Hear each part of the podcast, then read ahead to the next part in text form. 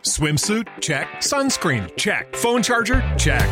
Don't forget to pack the 5 Hour Energy. It fits great in a pocket or carry on, and the alert feeling will help you arrive ready for anything. Now get 20% off when you use code 5HE Travel at 5hourenergy.com. Expires April 30th. One time use only, not valid with other discounts. Remember, visit 5hourenergy.com and use code 5HE Travel to save 20%.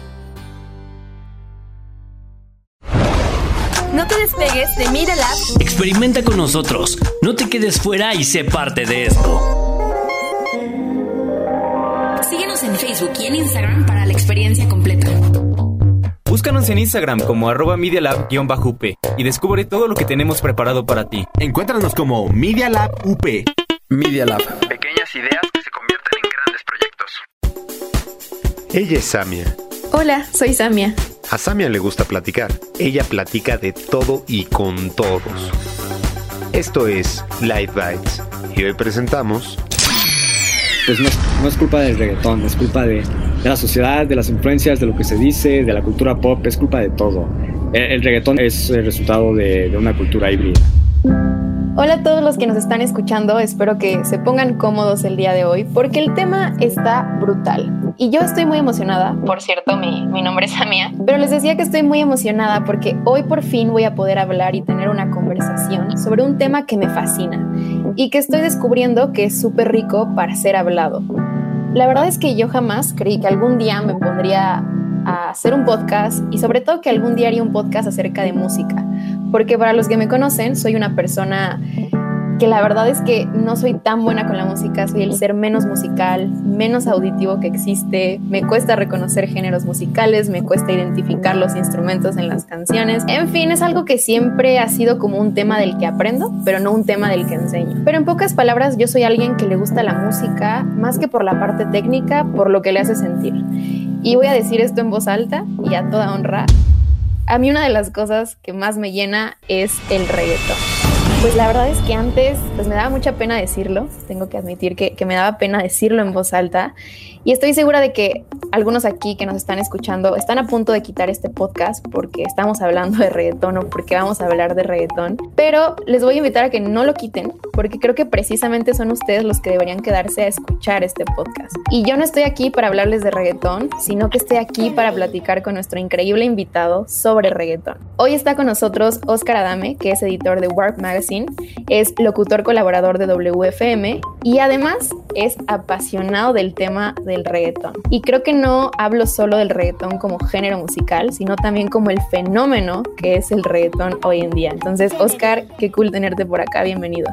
No, muchísimas gracias por invitarme. Como te había dicho, yo siempre he sido como un gran seguidor y, y una de mis mayores pasiones en este momento es hablar de reggaetón, ¿no? O sea, yo he escrito sobre música desde de forma profesional, pagada desde que estaba en la preparatoria y cuando cuando empecé a trabajar ya de tiempo completo en la revista Warp, uno de mis mayores como necesidades y una de mis mayores incertidumbres con relación al trabajo y a la importancia de, de mi trabajo como periodista musical, este, devino de esta pregunta, ¿no? De qué tipo de impacto social podía tener este, mi trabajo. A, a mis ojos yo estaba nada más eh, ocupando espacios para enaltecer a personas ya de por sí privilegiadas. Y por ello es que el descubrir en un momento eh, un poco depresivo de mi vida la música del reggaetón y, tomar, empezar a tomarla en serio fue como un, una forma que yo tuve para ampliar mi panorama musical, para ampliar también mis conocimientos con respecto a lo que estaba pasando dentro de la industria, eh, sobre todo en Latinoamérica y el mundo, pero también una excusa como para realmente encontrar un enfoque dentro de mi trabajo como periodista musical que podía tener un impacto social un poco más interesante, ¿no? Soy de la idea de que el reggaetón es uno de los géneros y uno de los movimientos artísticos que más han impactado dentro de la política y dentro de la sociedad latinoamericana de los últimos años y a través de la historia del género y por la historia del género sé que es un movimiento que pues prácticamente eh, nació de, de, de posiciones de gente de comunidades no, no privilegiadas que a través del trabajo y de la misma expresión se han ganado como un lugar y una voz y han ganado una representación este, a través de un estilo musical. Y ahora mismo mi enfoque como periodista pretende ser eliminar los prejuicios que hay conforme a, e, en torno al reggaetón, porque yo siento que si se le eliminan los prejuicios al estilo de música, también se eliminan los prejuicios ante la gente que produce esa música y ante la gente que la consume. Y se puede valorar su historia como una historia que pues prácticamente es un David versus Goliat, ¿no? Es un género que nació en la nada, ahí en los caseríos, en las comunidades más pobres de Puerto Rico, que de repente pues ya es el género número uno del mundo.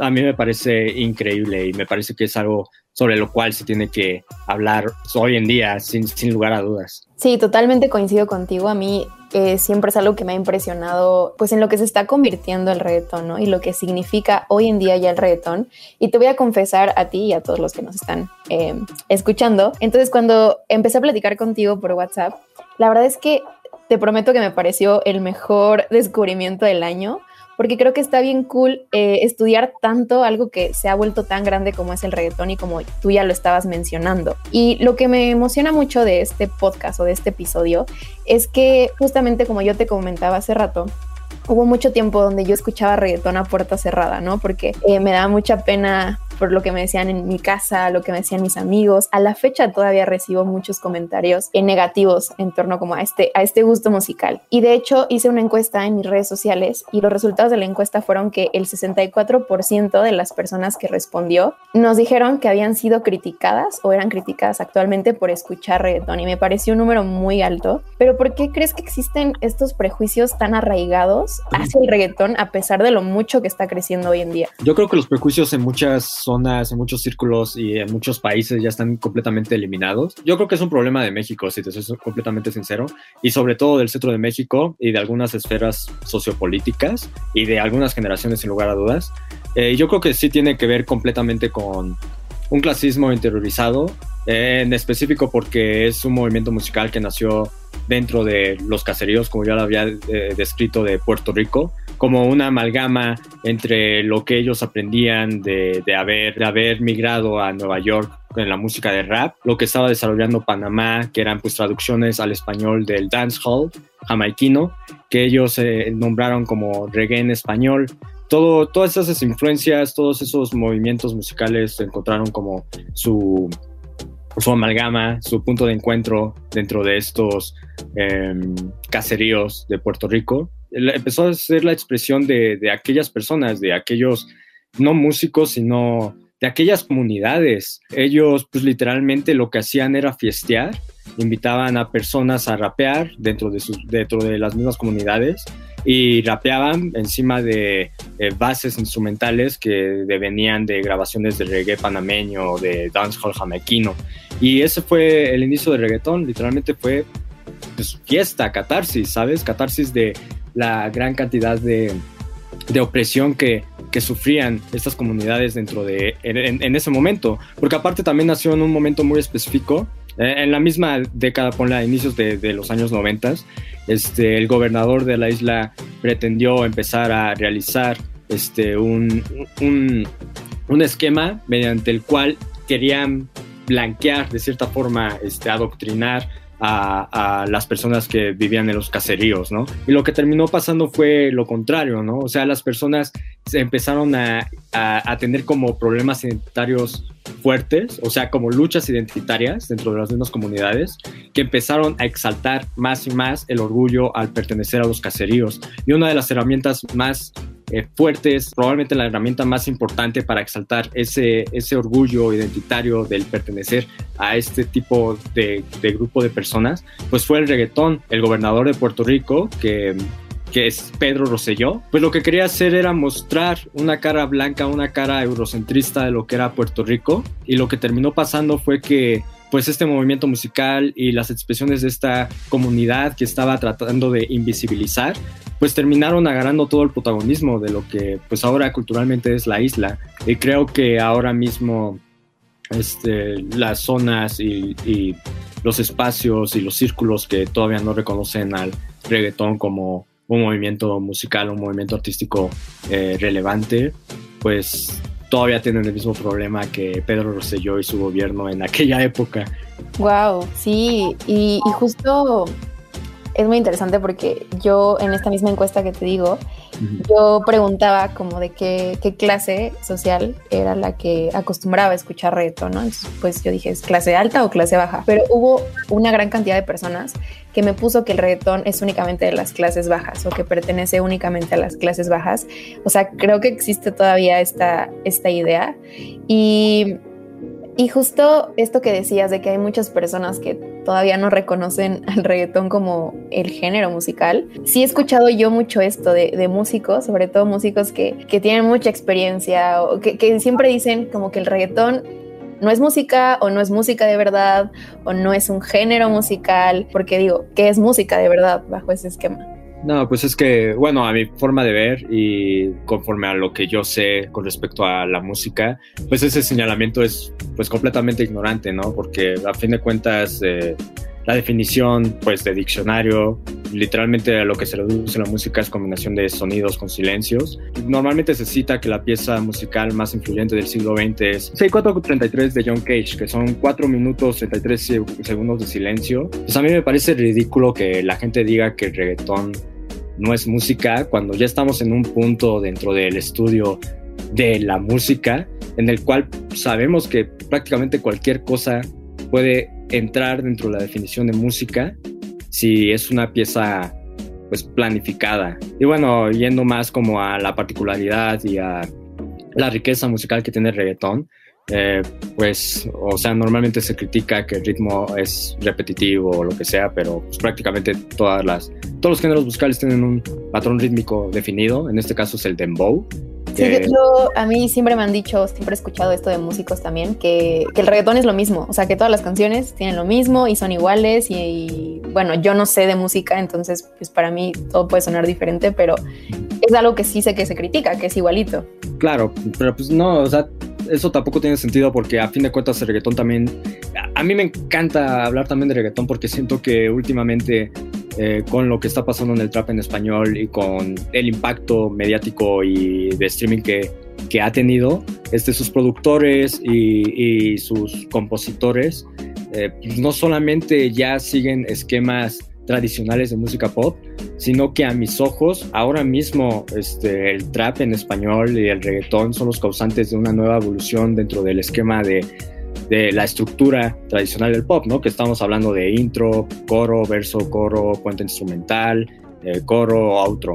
ahorita el reggaetón prácticamente está borrando los intros, está borrando eh, los puentes y está diseñando una nueva estructura aún más poderosa y aún más impactante que el pop tradicional, porque pues prácticamente están haciendo música que impacta al momento, ¿no? En que empiezas a reproducir una canción. Te invito a, escuchar Caramelo, por ejemplo, de Ozuna. No, o sea, su intro son tres segundos. Eh, bueno, tú pones seis segundos, una pequeña melodía sintetizador.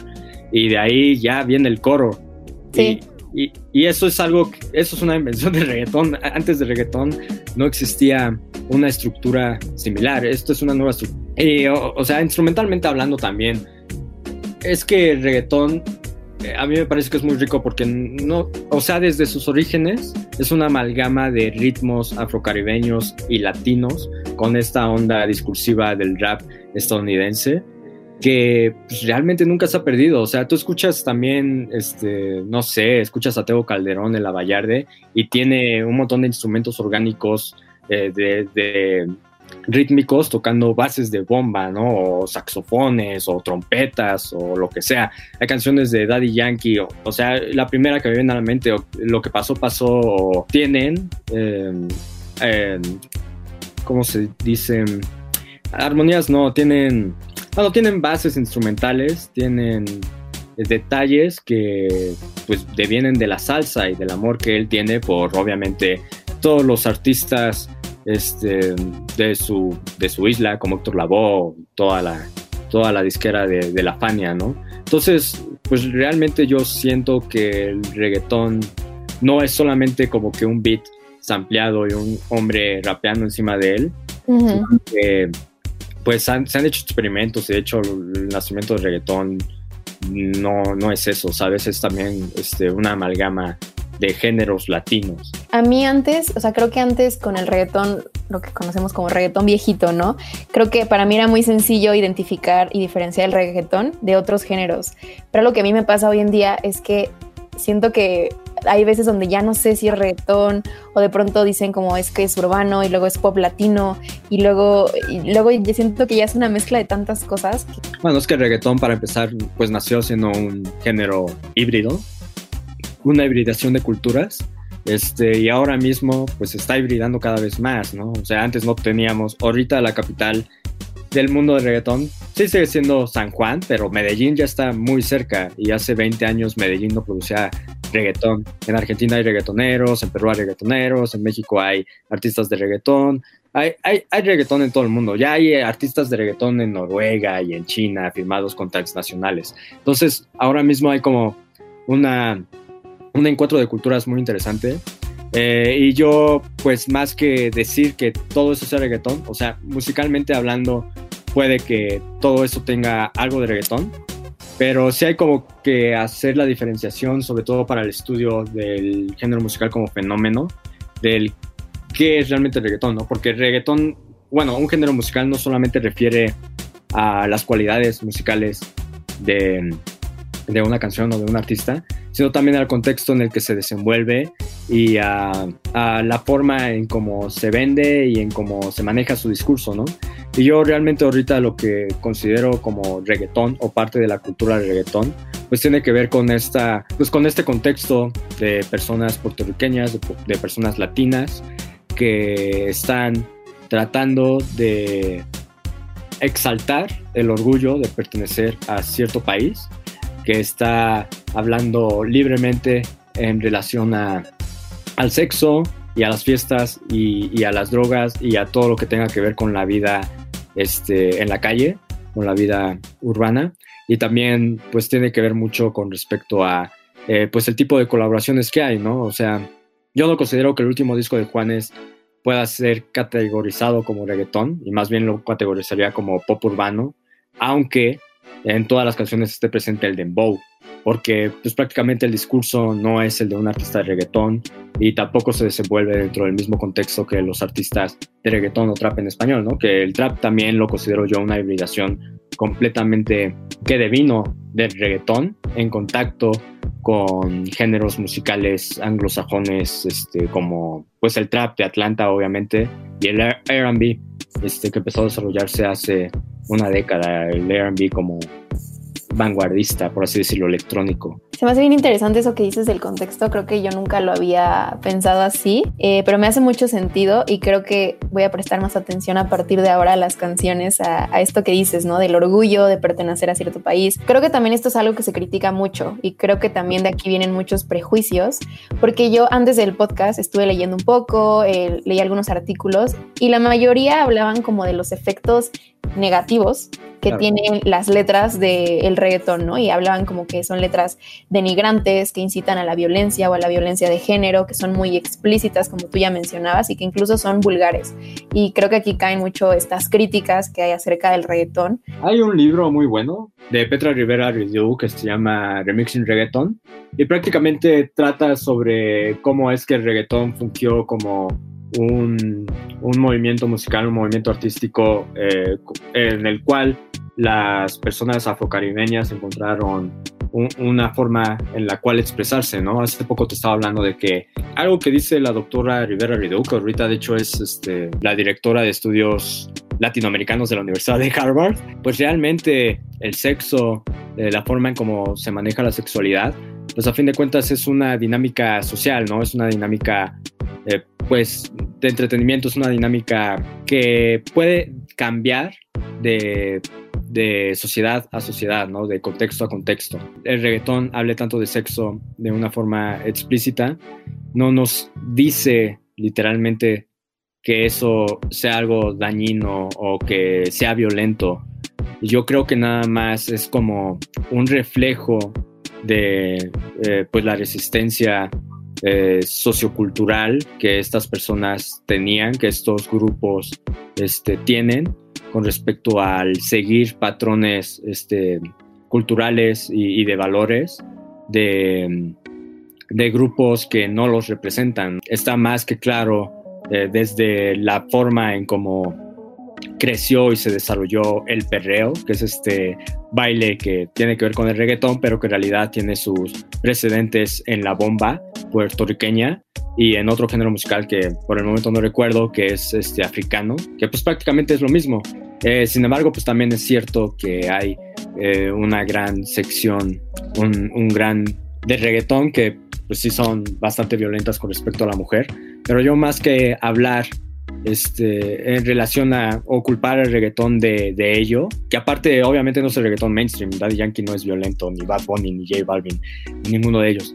Este, pues yo diría que pues es culpa también del contexto en el que se desarrolla uno, en el cual crece uno, ¿no? Cada quien habla de su propia realidad y que esos artistas tengan letras violentas pues solamente denota que ah, se han desarrollado y que viven en comunidades y familias que son violentas. Eh, entonces, más que culpar al reggaetón por sobre la violencia que se vive en la sociedad, yo más bien diría como que lo contrario, ¿no? O sea, el reggaetón puede ser violento debido a la sociedad. Y también me parece un poco em, eh, eh, como que la gente tiende a tratar de ignorar lo que no le conviene. Hay canciones horribles de proyectos que son family friendly, ¿sabes? Esa canción de John Lennon en la cual dice que eh, que prefiere matar a una persona, a una chica a golpes antes de que de verlo con otra, con otro sujeto. Pues a mí me parecen también como mucho más violentas que cualquier cosa que yo haya escuchado es una canción de reggaetón y yo he escuchado mucho reggaetón. Claro, estoy, yo estoy bien de acuerdo contigo y siempre es algo que me ha causado mucha frustración y a veces me siento como sola peleando por eso, porque creo que se tiene ya tanto prejuicio regresando a eso de, de lo que es el reggaetón y ya se le tiene tan asociado, ya es una connotación negativa, ¿no? El reggaetón. Y yo muchas veces me he tenido dicho, a ver, hay muchas canciones de pop incluso, ¿no? Que están saliendo hoy en día son mucho más explícitas que una canción de J Balvin o son mucho más explícitas que una canción de Maluma. Entonces yo creo que el tema justamente no está en el género, o sea, el tema está, eh, pues lo que dices, en el contexto, en la persona que lo hizo, pero creo que se está satanizando demasiado al reggaetón y se sigue satanizando demasiado al reggaetón. Creo que aquí también está, bueno, no, no, no debería de ser una debilidad o un punto negativo, pero creo que también está el hecho de que pues vivimos a fin de cuentas en un país de habla hispana y pues obviamente la gente le va a prestar más atención a las letras que comprenden, ¿no? Por estar en su idioma. Pero pues no considero que sea igual el caso específico del reggaetón. Claro, y, justo, bueno, quiero, quisiera hablar un poco acerca del reggaetón eh, como un fenómeno cultural, justamente, y quería preguntarte tú, sobre todo que, tú lo has estudiado tanto y que no solo has estudiado el reggaetón, sino que has estudiado la música en general. ¿Qué crees, lo, ¿Qué crees que es lo que está haciendo crecer tanto al reggaetón? Porque creo que a pesar de que siempre ha estado ahí, en los últimos años, digo, tal vez tú tengas como una mejor noción de en qué momento empezó este boom tan intenso con el reggaetón, pero ¿qué crees tú? ¿Qué es lo que hace que crezca tanto? Que, como te decía, o sea, que cruce fronteras, que tengamos ahorita artistas queriendo colaborar con reggaetoneros. Y, por ejemplo, el caso de Carol G hace un año, año y medio, no me acuerdo, en el show de Jimmy Fallon. Apenas vi ayer que Maluma estuvo en el show de Ellen. Entonces, son cosas que están pasando y, bueno, pues... en el Super Bowl, ¿no? Creo que es mayor ejemplo. Eh, bueno, yo ahora mismo estoy escribiendo mi tesis justamente sobre el reggaetón. Y mi tesis se llama El reggaetón como una celebración híbrida a la cultura hispanohablante en época de crisis, ¿no? Y algo, bueno, eh, lo que me dio pie a escribir eh, esa tesis, a elegir ese tema, fue un texto que me impresionó mucho, que no es un texto muy profundo, pero que tenía una, que tenía la hipótesis que yo tengo, que me pareció increíblemente reveladora es un texto de Crack Magazine, de esta revista musical de Brixton. Pues prácticamente el autor describe que el reggaetón ha servido como un punto de resistencia eh, en contra de los prejuicios y del discurso de odio hacia la cultura hispanohablante que devino de, del presidente Donald J. Trump cuando tomó el poder de los Estados Unidos. Este, y viendo las gráficas de crecimiento del reggaetón y viendo las gráficas de menciones dentro de revistas europeas y estadounidenses eh, con respecto a artistas de reggaetón, eh, hay un punto muy interesante, hay un punto de quiebre completamente, este, que es el 2017, justamente el año en que Donald Trump entró al poder. Entonces, yo tengo la idea siento completamente por lo que también he investigado y por los gráficos que he visto y por todos los números, todo lo que nos, los números nos explican, que el reggaetón tuvo un segundo boom en 2017, derivado de dos canciones específicas, uno que fue Despacito, de Daddy Yankee con Luis Fonsi, y otra que fue Mi Gente, de, de J Balvin, y que fue muy importante para eh, los medios de comunicación estadounidenses y europeos, porque a través de reggaetón encontraron una narrativa mediante la cual atacar el, el discurso del, presidente Trump y al mismo tiempo integrar una nueva narrativa de orgullo a la latinidad, porque esas canciones tienen aparte ondas de orgullo a la latinidad, desde el título de las canciones como mi gente, se refiere a mi gente, a los latinos. La forma tan colorida en la cual son los, los hispanohablantes. Y a través del reggaetón yo creo que los medios este, no hispanos empezaron a retratar la realidad eh, y a pintar la, su realidad de lo que es hispano, de lo que es el mundo hispano y de lo que es Latinoamérica. Entonces yo creo que eh, hubo, hubo, el reggaetón ha sido muy importante en dar a conocer una buena cara de lo que es este, Latinoamérica, de lo que es la cultura hispana.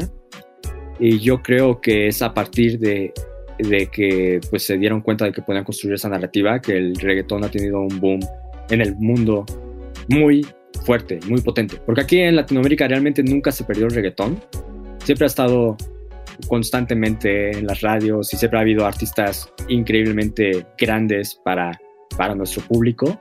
Pero no, no, había, no había existido nunca un, un proyecto eh, hispano, o sea, ponle reggaetón o el género que quieras, del tamaño de un Bad Bunny o de un J Balvin, que pues literalmente es- son los artistas más escuchados del mundo.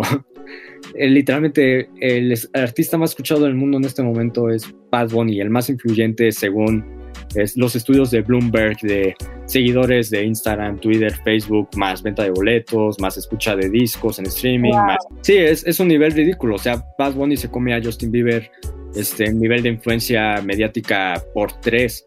Este, y la forma en cómo están manejándose es, sobre todo estos dos, estas dos figuras, pues es una forma completamente política, ¿no? O sea, a Bad Bunny lo invitan al New York Times a escribir un poema en contra de Donald Trump y eh, J Balvin aparece en los conciertos este, a favor de, del Partido Demócrata y saluda de mano a Obama, este, etcétera. Entonces yo creo que de ahí devino como que el boom este, mundial del reggaetón.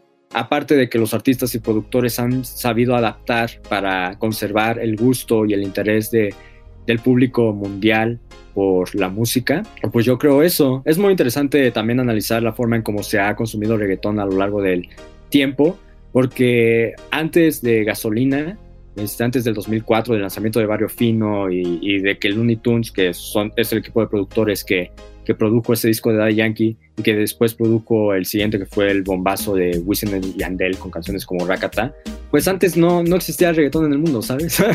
el Ujú. reggaetón era una cosa de nicho para los puertorriqueños y para dos que tres países de habla hispana y punto. Eh, con gasolina, este, la canción entró a la lista de éxitos de Estados Unidos y de Europa en las posiciones más altas.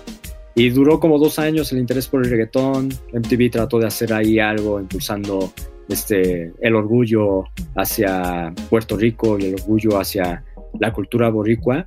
Pero se apagó y se apagó por años y, por años el consumo se mantuvo en cero y las mansiones se mantuvieron en cero hasta el 2017. Literalmente en 2017 es- se exponenció y, y cada año que pasa se sigue exponenciando. Está creciendo y creciendo y a mí justo siempre se me ha hecho muy, muy bonito como a partir justo de este boom del reggaetón, que la verdad yo no tenía tan claro, tenía un poco de teoría de que había sido por despacito, pero me lo acabas de confirmar.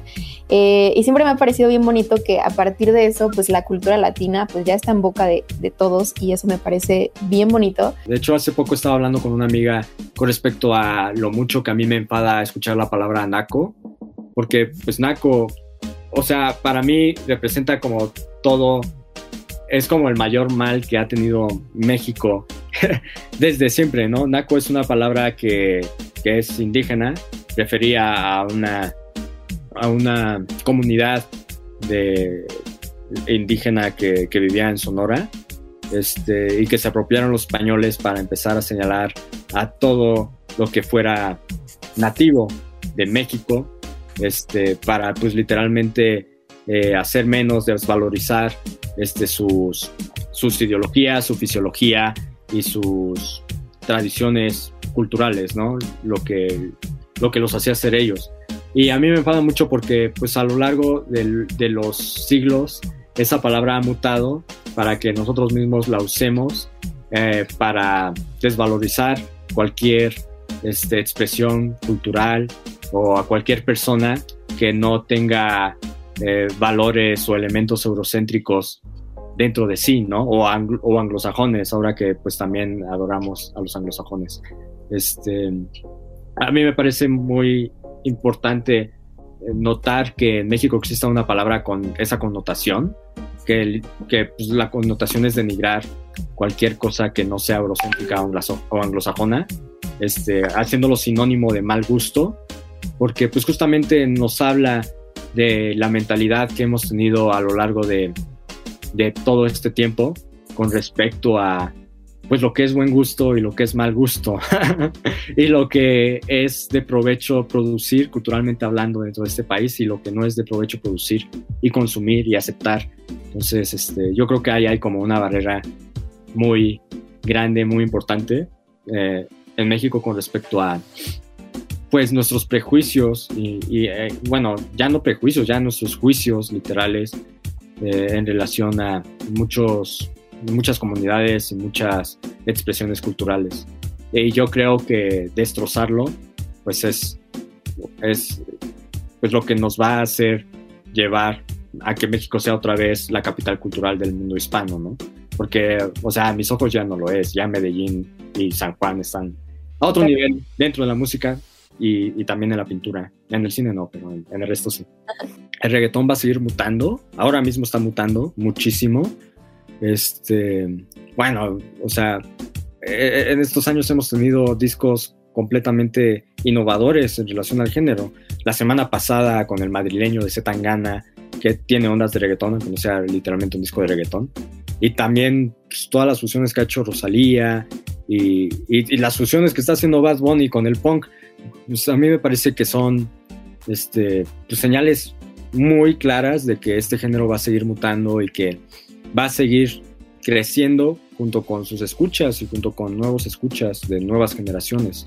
Hay mucha conversación con respecto a que el reggaetón es, es nada más una moda, pero pues esta moda ya duró cinco años y o sea no solamente es la moda de despacito para acá y si nos vamos a los orígenes del género, eh, en Puerto Rico fue 1992 cuando salió el primer DJ playero, en la primera compilación de, de tracks que está reconocido como reggaetón.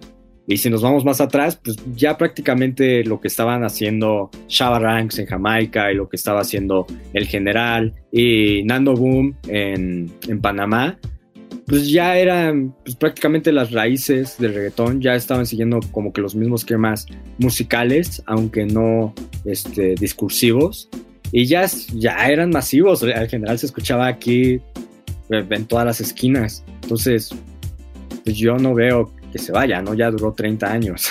Eh, muchas gracias, Oscar. La verdad es que creo que acabas de romper algunos prejuicios que existían y, es muy interesante que personas como tú dediquen parte de su, de su vida a estudiar eh, un género así. Entonces, pues muchas gracias por estar hoy con nosotros, Oscar. Espero que te hayas divertido. Y pues bueno, eh, gracias a todos los que nos escucharon y nos estamos escuchando en el siguiente episodio de Life Bites. Muchas gracias a ti. Adiós, cuídate mucho. Decía Gabriel García Márquez que la vida no es la que uno vive, sino cómo la recuerda para contarla. Esto fue Life Bites. Los hechos, comentarios y opiniones expresadas en este sitio y programas son responsabilidad de quienes los emiten y no reflejan en ninguna circunstancia el punto de vista de la Universidad Panamericana, de sus autoridades y o representantes legales. Escuchas Media Lab, el laboratorio de medios de la Universidad Panamericana.